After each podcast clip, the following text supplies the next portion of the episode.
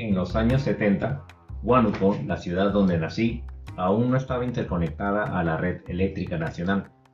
Los cortes de electricidad eran constantes, pues la ciudad dependía de generadores a base de petróleo. Una noche de apagón, tendría yo unos 7 años, me armé de valor para entrar a ciegas a mi oscuro dormitorio. Lo que siguió fue de terror.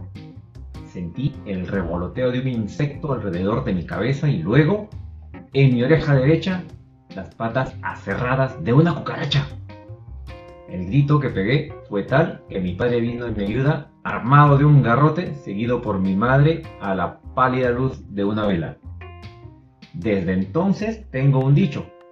Todos somos valientes al perseguir una cucaracha hasta que esa empieza a volar. Hola, muy buen día. Yo soy Ren Hoek, un peruano promedio. Bienvenida y bienvenido a este mi canal, Promedio de Podcast, el podcast de Ren Hoek.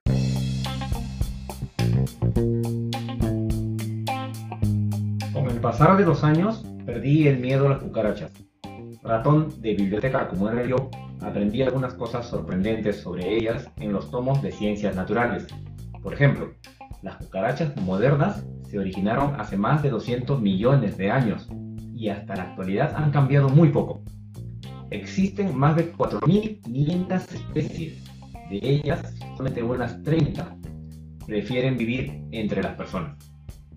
Las pueden haber tan grandes como una mano o tan pequeñas como la cabeza de un alfiler. Las termitas, sí, las termitas son una especie de la familia de las cucarachas que evolucionaron para alimentarse de la madera. Aprendí que es un mito que sobrevivan un ataque nuclear. Solo son un poco más resistentes que los humanos a altas dosis de radiación.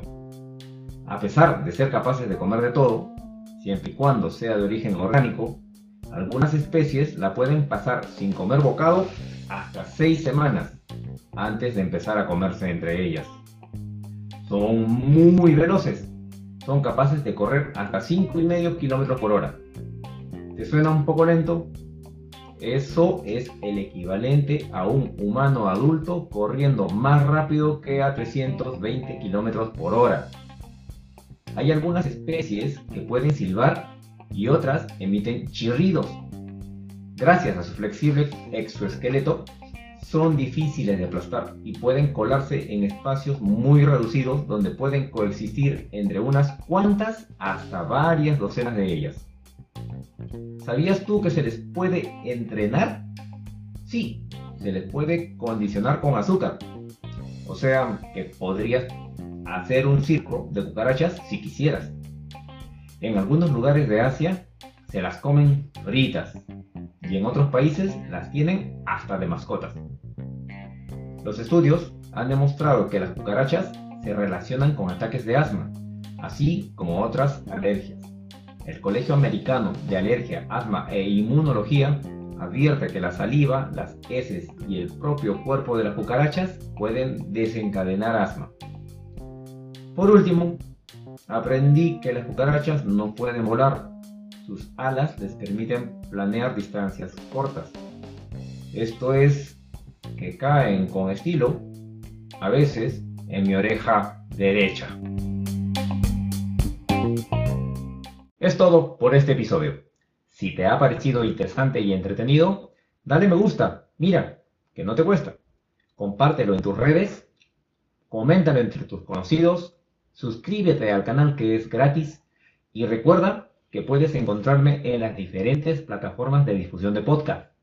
También puedes seguirme en Twitter, Facebook, Instagram, etcétera, etcétera, etcétera. Será entonces hasta una nueva historia en el próximo episodio de el podcast de Renjoek.